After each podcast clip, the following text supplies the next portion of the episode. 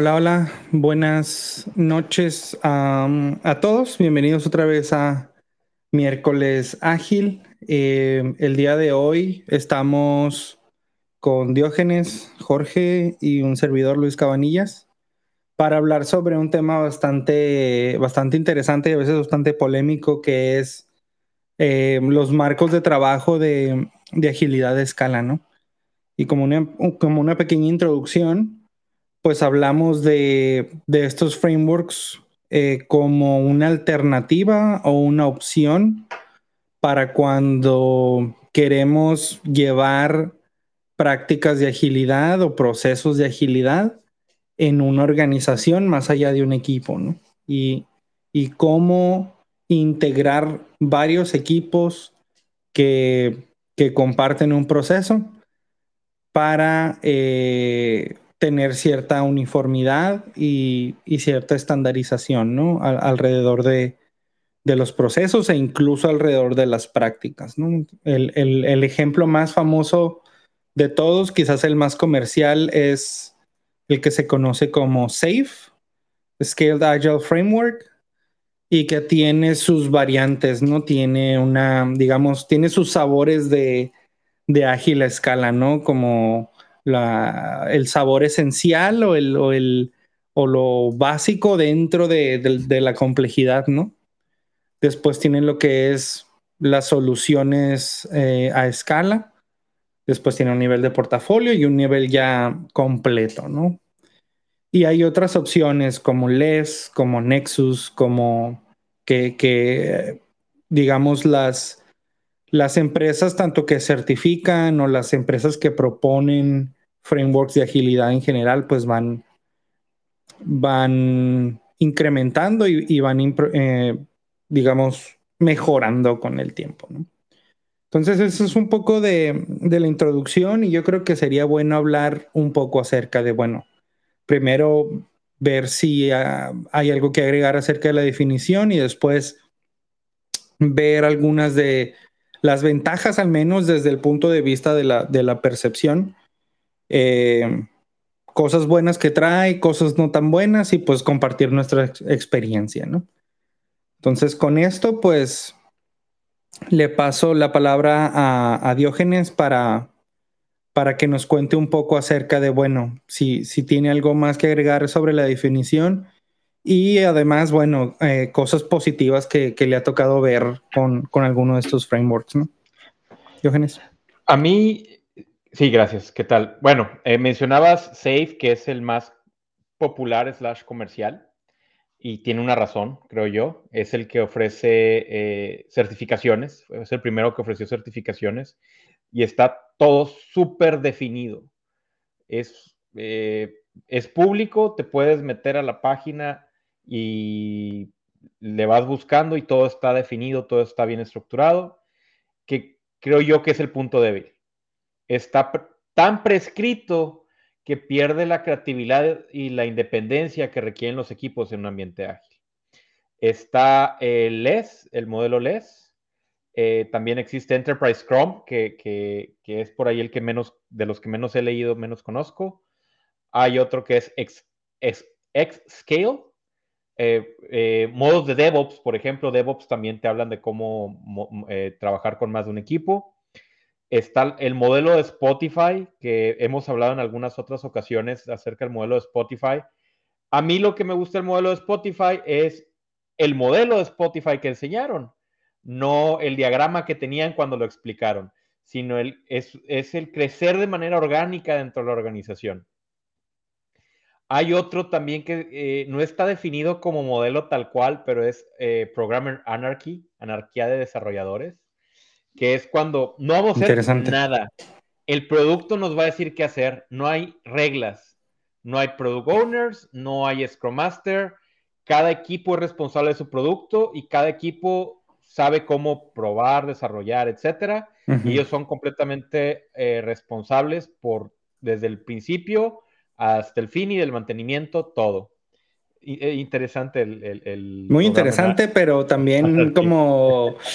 a mí me daría un poquito de miedito, ¿no? Incluso así como el, porque vamos hacia los extremos, ¿no? De, o al menos yo veo muchos de estos frameworks como el extremo de la estandarización y queremos que todo sea igual y, cuadradito y que todo ensamble, contra pues la anarquía, ¿no? Que, digo, nunca la he intentado, ¿no? También puede, puede que tenga cosas buenas, pero, pero sí está interesante. Cuando leí al, al respecto del modelo de anarquía, lo que estaba pensando es, ¿quién te dañó? ¿Quién te hizo eh, tal, daño? O sea, ¿qué pasó? Y es porque hubo un, framework eh, implementado que fue por mandato. Eh, Safe le gusta mucho a la dirección porque todo está bien estructurado y a veces el hecho de que la estructura esté bien fija daña, el, daña la parte ágil. Tienes prácticas ágiles, pero daña la agilidad de los equipos, ¿no? Y lo que hablábamos en otras ocasiones de la confianza de los desarrolladores e, e, en, buscar mejoras, ¿no? Ese mejorar 1% constante. Eh, ¿Cuáles he experimentado? Yo eh, he experimentado un, acercamiento a Safe o, uno de los coaches tomaba Safe como inspiración, pero no usábamos Safe propiamente. El proyecto no está certificado como tal. Y un poquito el crecimiento orgánico el decir, este, cada equipo tiene, el reconocer que cada equipo tiene necesidades diferentes, vamos a ver cómo todos crecen, pero con los valores ágiles pegados en la pared, ¿no? Eh, más allá de, las reglas. Entonces, a mí, yo prefiero algo orgánico, pero no es tan fácil de vender, es la desventaja. Bueno, Jorge, ¿cómo te ha ido a ti con los frameworks de escala? Sí, bastante interesante el, tema y sí me, toca ser parte también de discusiones eh, polémicas alrededor. Hay mucha gente a favor, hay mucha gente no, tan a favor.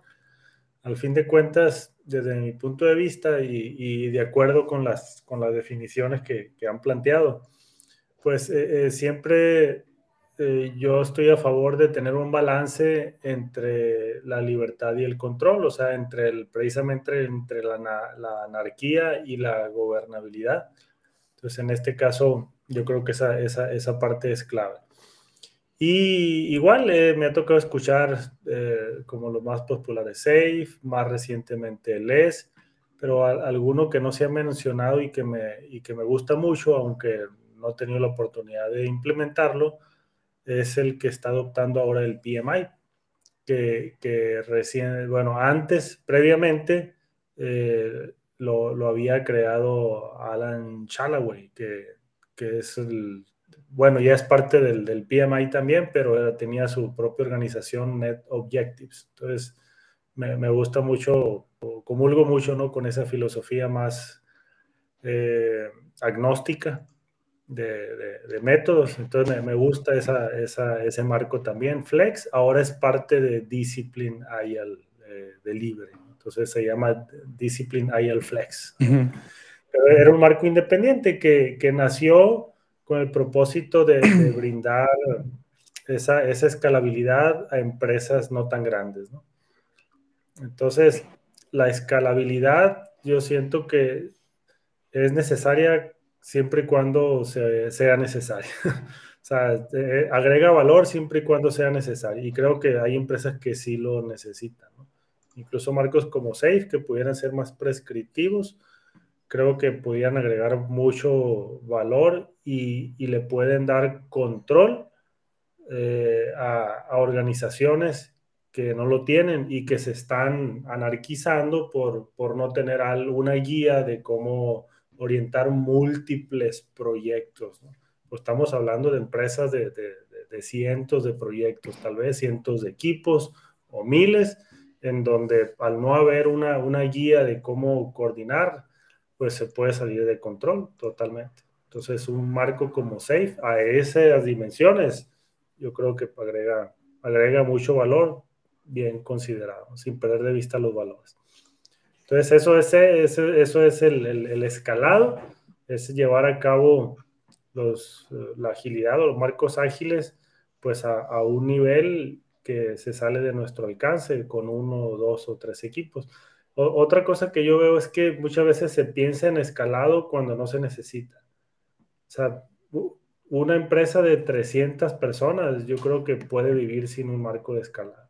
Ahorita lo discutimos, pero creo que tiene suficiente, a lo mejor 20, 30 equipos que pudieran tener una, un esquema de coordinación sin necesidad de un marco así tan, tan robusto. Sí, son... he visto organizaciones que le agregan, ¿no? Mucho, Mucha robustez.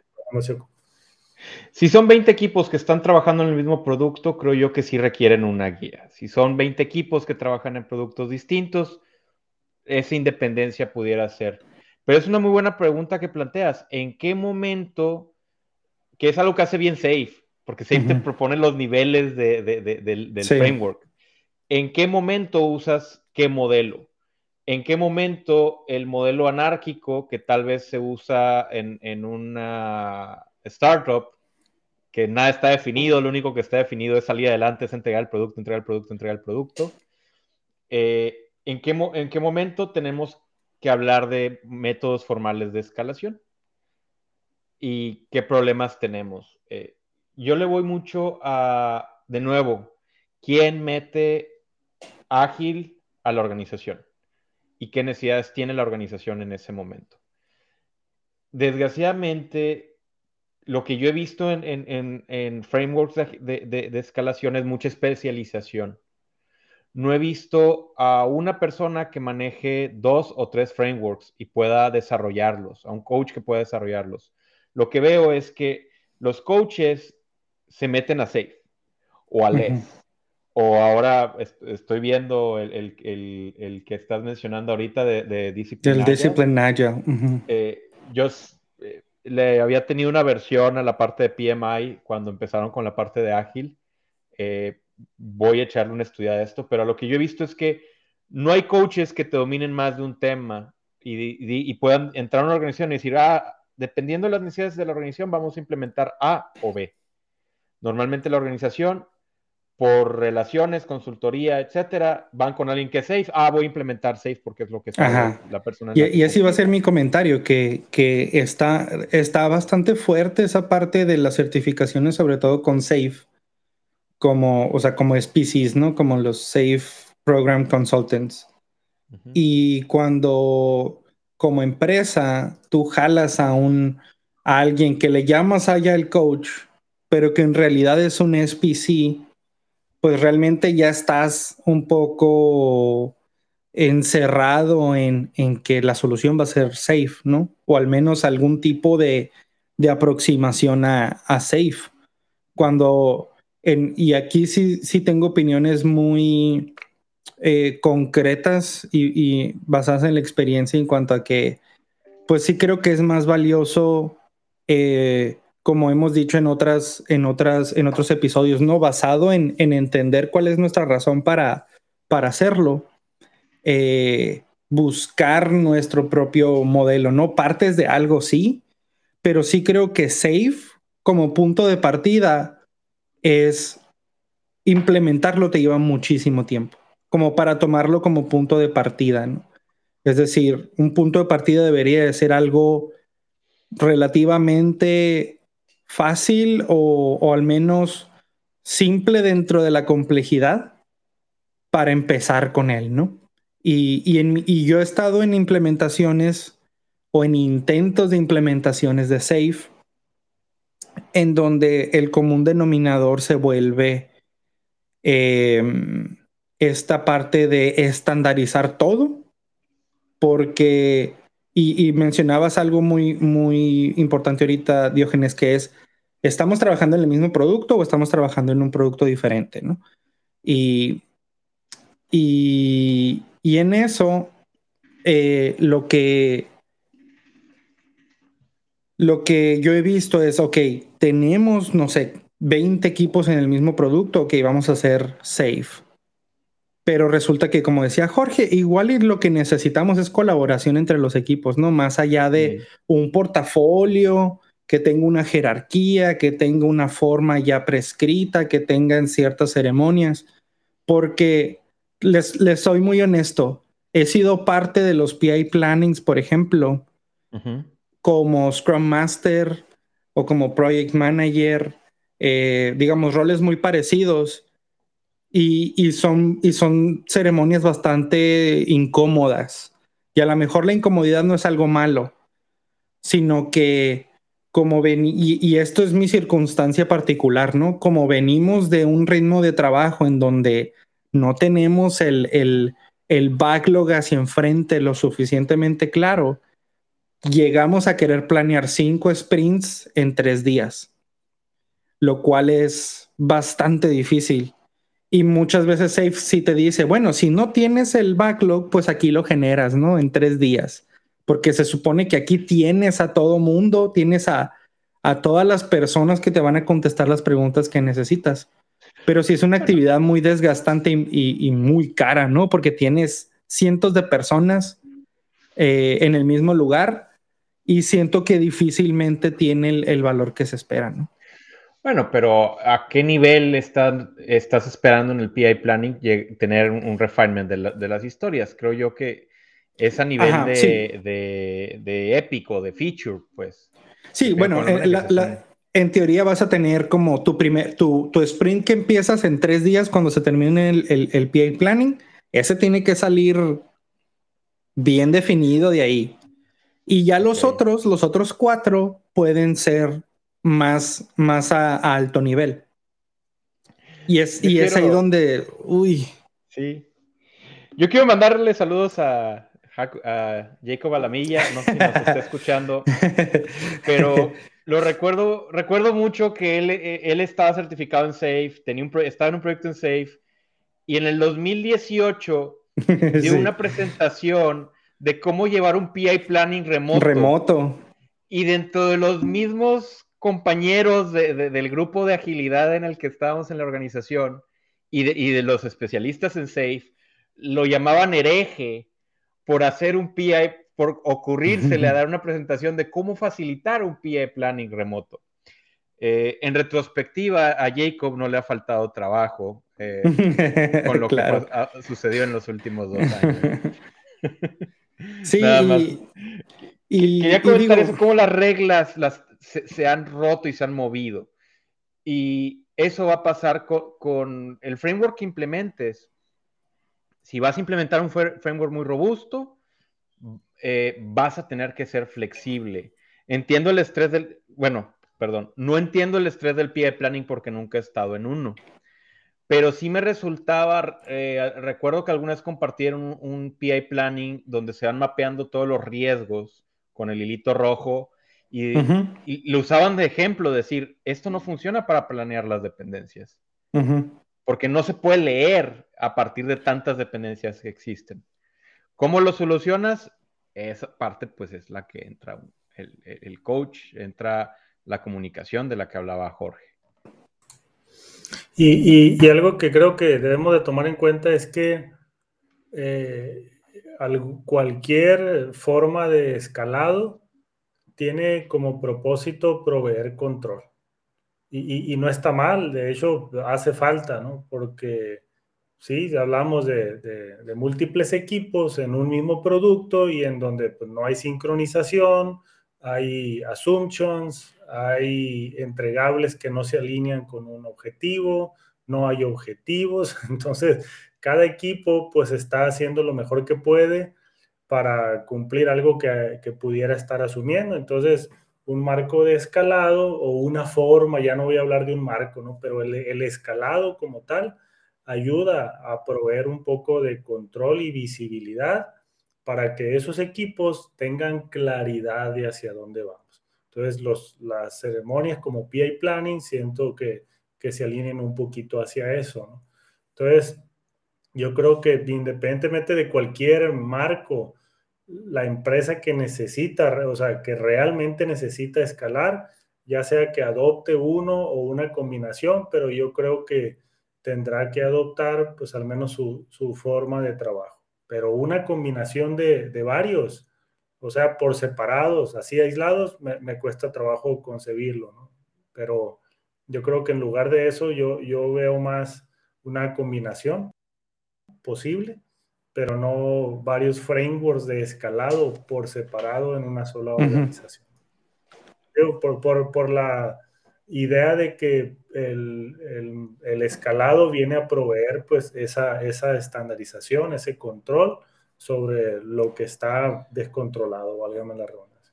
Ahora, eh, el, una, digamos, ahorita, creo que ahorita vuelve Diógenes, pero una, una parte que, que sí me causa mucha curiosidad y sí me, de alguna forma me puso a pensar leyendo ahí, ¿no? En, en, Twitter y así en, a varias personalidades, ¿no? Es la parte de, de la idea de escalar pero escalar, bueno, es que el término en inglés se presta para la expresión, ¿no? Que decía, the only way to scale o, the best way to scale is to scale down. Es, es decir, eh, la mejor forma de escalar es hacer, hacer las cosas más pequeñas, si, si, si quieres verlo de esa manera, ¿no? Basado en la parte de, de los equipos autoorganizados y todo, todo esto que hemos venido platicando como parte de la agilidad y que no necesariamente va a significar perder control. Eh, tengo, tengo yo una experiencia súper rápida que puedo compartir acerca de, de bueno, en, mi, en, mi, la empresa anterior en la que estaba, pues yo venía de un, de un background de, de consultoría, ¿no?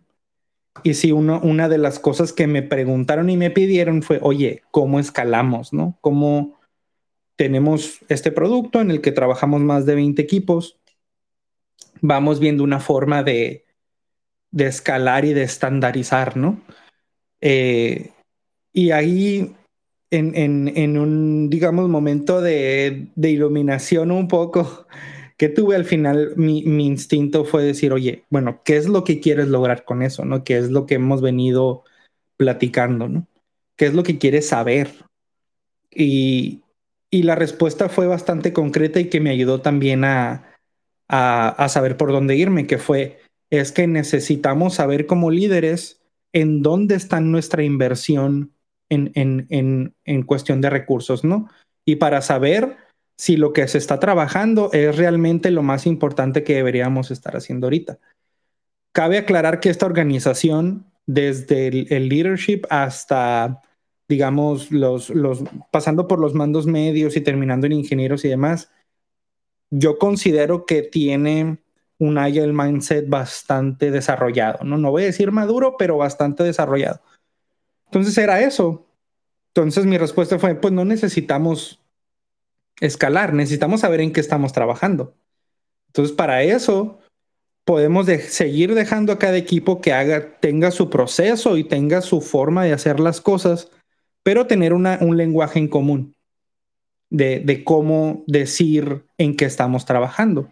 Y era tan sencillo como decir, de mi equipo de cinco, dos personas están trabajando en este proyecto, dos personas en este otro y otro está de soporte, por ejemplo. Y con eso. ¿Un Scrum of Digamos, o sea, eh, en, en, Jira, que es lo que se usa en, en, en, la empresa, es, ok, por cada feature, ¿cuántas personas tienes tú trabajando? Ni siquiera quiénes, es cuántas personas están trabajando en eso exclusivamente, ¿no?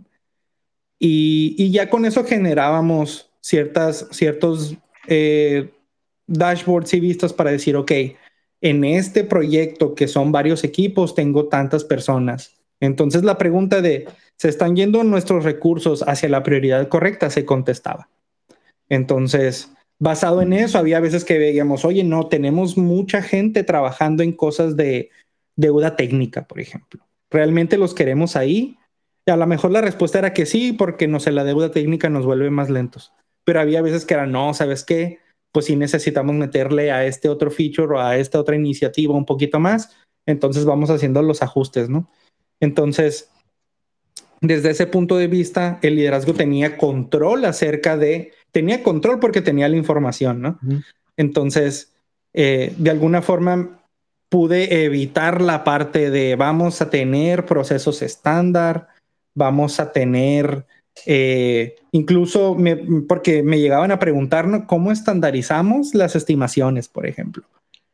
Y ahí sí era como que, ay, o sea, eh, y, y, sí fue un reto explicarles por qué no necesitamos estandarizar las estimaciones, sino necesitamos otro tipo de, información que todos te podemos dar sin tener que pasar por ese, por ese dolor, ¿no?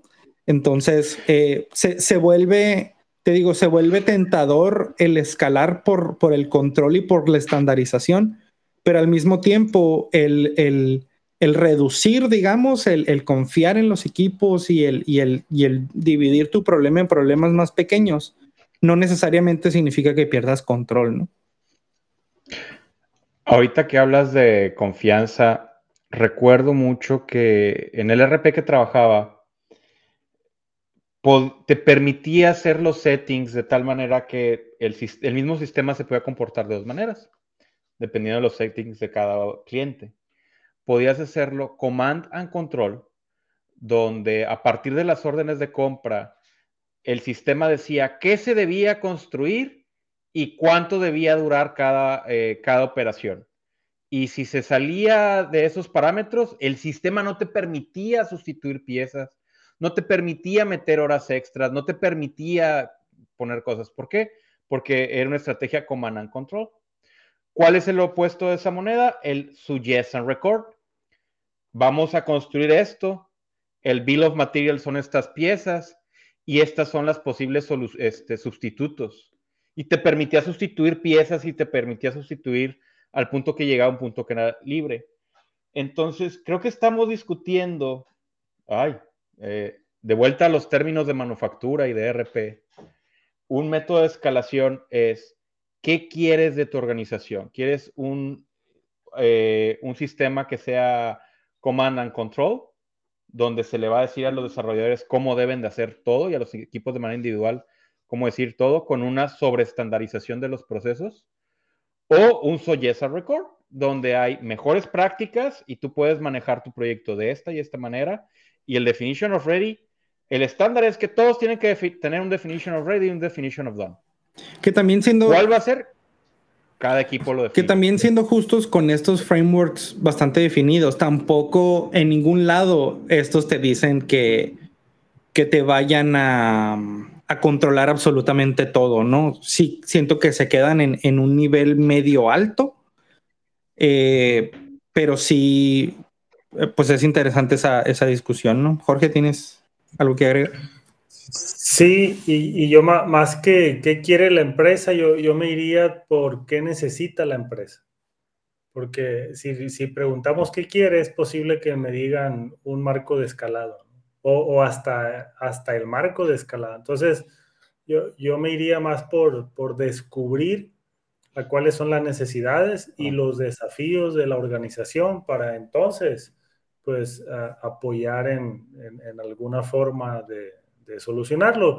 Que esa forma puede ser un, un marco establecido de, de su yes and recall, que si hay, también tiene que ver de, dónde estamos parados en la empresa, ¿no? Porque si hay un mecanismo de confianza, si hay eh, seguridad psicológica, pues está más a modo para hacer algo como eso, ¿no? Pero si no es así y la empresa tiene una cultura más de, jerarquía establecida, más de verticalidad, más de, de, tomar en control, entonces llegar a proponer algo muy radical cuesta mucho más trabajo. Y es ahí donde un marco como SAFE pues es más amigable con ese tipo de organizaciones. Y por eso es tan exitoso, porque pues vaya, les hace más sentido de inicio y en muchos casos pues les funciona, ¿no? Porque es eh, más compatible y la adopción es mucho más rápida, pero, pero, pero muchísimo, ¿no? Entonces, como la mayoría de las organizaciones están en ese estatus, pues, ¿qué creen? Pues, pues es la más popular, ¿no? Porque es la que más pega a ese nivel de empresa. Y ahí sí, ahí, sí coincido mucho en que, porque, por ejemplo, Scrum por sí solo, por ejemplo, llega a ser eh, incómodo para el, para el leadership, ¿no? O sea, porque ah, ¿cómo, es que no voy a tener todo el proyecto a dos años definido, ¿no? Por ejemplo. Eh, con mi Gantt. Eh, ¿Dónde está mi Gantt? Eh, exacto. y, y, sí creo que Safe, con toda la... Y, y, creo que es complejidad al final de cuentas, con toda la complejidad que incluso el nivel más básico trae, creo que da esa sensación de, robustez, ¿no? Que, busca que busca el liderazgo. Y me acuerdo mucho de, de Pavel, ¿no? Que cuando platicaba con él acerca de, esto, que, que tengo ya yo bastante tiempo siendo no tan fan de, la escalación. Y era el punto que me decía, o sea, es, es, incluso lo puedes tomar como una transición, ¿no? O sea, si tú, si tú tienes un, una organización muy jerárquica, safe, puede ser algo que acepten y ya a partir de ahí tú empiezas a, hacer otros cambios, ¿no? Que a lo mejor te vas a desviar del framework y todo, pero mientras te sirva, eh, esa, es algo que, va a traer cosas positivas, ¿no? Y en la banca, por ejemplo, funciona muy bien. Sí, sí, porque igual y el scope puede tender a ser más eh, definido o más fijo, ¿no? Pero sí, sí, sí es algo que, que yo creo que se debe de considerar al momento de, de usar un framework como este en relación a si lo vamos a tomar como un método de introducción a la agilidad un poco más enterprise, igual y no perdernos en ese camino. Siento que en mi experiencia y en lo que yo he visto en implementaciones en, en las que he estado, de repente nos perdemos en, en, es que el PI planning no tiene que suceder de tal manera y estos son los rituales del PI planning. Y yo me acuerdo mucho, por ejemplo, que hay una parte en la que tú tienes un voto de confianza, ¿no? Del, del, del 0 al, del 1 al 5, ¿qué tanta confianza tienes en el plan? Y eso es algo que yo uso mucho en, los equipos para, para digamos, una sustitución de la estimación. Pero en, en, el PI planning, lo que, lo que nos pasaba era que, ok, ¿qué tanta confianza tienes? No, pues dos. Y ahí tenías al VP, tenías al director de, de desarrollo. es como que, a ver, ¿cómo, que dos, o sea, como que qué está... Y, y, si no saben manejarlo bien en cuanto a, decir, ok, estoy aquí para ayudarte, para que ese dos se convierta en un 5, muchas veces se volvía más en un, es que no entiendo por qué eh, me estás dando dos si ya tienes todo, tienes un sprint definido, tienes otros cuatro con cosas un poquito más high level, entonces, y obviamente al, volver a preguntar, pues todo el mundo decía, bueno, pues cuatro, ¿no? a, pesar de que nada hubiera cambiado, ¿no? Entonces salíamos y decíamos, güey, pues ok, sea, está, estamos bien, vamos a trabajar, lo que queremos es trabajar y dale para adelante, ¿no? Entonces, mi recomendación sería esa, ¿no? No perderse tanto en el, em, en, en, los cómo del, del, método, sino tratar de sacarle el mayor provecho a, a lo que nos da, ¿no? Y, y, Safe tiene muchas prácticas que por sí solas son, son buenas pero sí se vuelve retador al momento de querer, no sé, jalar a 200 personas hacia el mismo lugar, ¿no? Sí, no, perdón, me, recordaste uno de esos, este, de que, a ver, en confianza, ¿quién se siente que está bien? Y era voto bajo, voto arriba, ¿no? Y no, pues el voto arriba. Y llegaba el manager, a ver, o voto bajo, a ver, ¿por qué dijiste que no? oye, pues es que tengo dudas, esto no está definido, esto, e, e, esta circunstancia. Pues defínelas, para eso estás tú. ok, entonces, oye, pero necesito. No, pues ya, ya todo está bien, entonces está bien, vas a acabar, ¿verdad? Vas a acabar. Yo, pues, pues, pues, ya que te digo, ¿no? Pues sí. O es que aquí está el cliente, porque estamos eh, de consultor. Aquí está el cliente, el cliente no puede, no, no podemos demostrar desconfianza ante el cliente. Entonces no vuelvas a decir, este, a votar hacia abajo. ¿Para qué votamos? O sea, ya, para ir, ya, ya estoy viendo el reloj. Sí, ya vamos cerrando. hacer un, planteamiento aquí. Imagínense un, una startup que, está creciendo y está pegando y, tiene un producto, tal vez eh, variaciones o verticales, pero está siendo tan exitoso que está creciendo exponencialmente. Y, vaya, y se está haciendo ya lo que nació como una startup, con esa libertad, con ese espíritu ya ágil por, por nacimiento, pues está saliendo de control. ¿Por qué? Porque no, no hay un mecanismo, no hay tampoco esa cultura. ¿Por qué? Porque nacieron ya con, con esa libertad, con esa anarquía tal vez, pero ahora esa, e, ese espíritu que los llevó a crecer, pues ya no les está ayudando. Entonces, imagínense que ya está, tiene alrededor de mil o más personas y el producto pues ya se está empezando a, a deja tu robustecer, pero se está llenando de deuda técnica, de, de falta de visibilidad, por supuesto defectos, eh, presión por las entregas, los equipos pues ya no se capacitaron, no se prepararon. ¿Qué, qué, hacemos en ese aspecto? ¿Qué le recomendamos a ese tipo de empresas? Fíjense, nació ágil y ahora ya se está haciendo eh, demasiado anárquica que se está perdiendo de control. Sí, hay... ¿Seis lo, ven ahí o, o qué ven? La verdad, yo sigo viendo la necesidad de, pues primero de la claridad, ¿no? Y no sé si te digo, otra vez hablando de mi experiencia, no estoy tan seguro que Safe eh, te garantice eso. Entiendo que esa es la intención, pero he visto más implementaciones en donde el foco es otro, ¿no? El foco es, ok, vamos a juntar a toda esta gente, hacer cinco sprints, que es un incremento, y vamos a, a ir viendo qué onda, ¿no? Eh, sí, sí, ahí en, ese caso en particular, sí, sí sigo teniendo, hablando de Safe, ¿no? Por ejemplo, he tenido muy, muy buenas referencias de algo como Les, por ejemplo, que Les se enfoca en eso, en cómo desescalar, es decir, por desescalando, cómo hacemos que escalen las cosas. Porque al final de cuentas, y es lo que nos está pasando a, mí, al menos en mi organización, estamos tratando de tener esos, estos estándares y, control sobre todo, pero es un producto gigantesco. Y ese control tiene, tiene límites, ¿no? Tiene límites en, donde ya se vuelve, o límite del diminishing return, que le llaman, o sea, hasta dónde todo ese control se vuelve más overhead, porque tu proyecto es gigantesco, es, es, en donde ya te conviene más de escalar que, que escalar hacia, hacia algo más grande, ¿no? Entonces depende mucho de la situación, pero, pero sí sigo creyendo que poniéndolo de esta manera, ¿no? Hay menos de, siento que hay menos desperdicio cuando descalas que cuando escalas, ¿no? Hablando de la situación particular que planteaba Jorge, eh, tenemos una startup que está creciendo y se está saliendo de control ahí yo recomendaría algo pequeño, algo un crecimiento orgánico.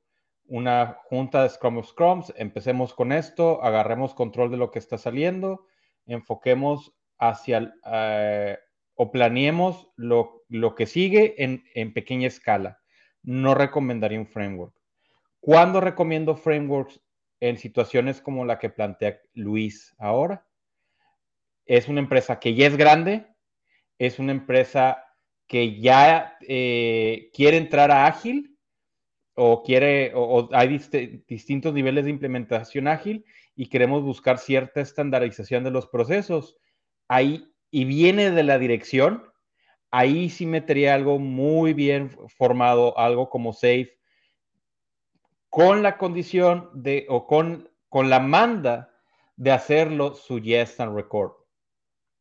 Eh, eh, comencé a, leadership de, mira, te vamos a presentar esto donde los equipos van a trabajar de esta manera para que puedan liberarse o puedan coordinarse a partir de las necesidades que tiene cada uno de los equipos independientes. Porque a pesar de que es un producto gigantesco o, titánico, eh, tienes equipos pequeños. Entonces, de nuevo, si está creciendo la organización, algo más orgánico, algo más común les.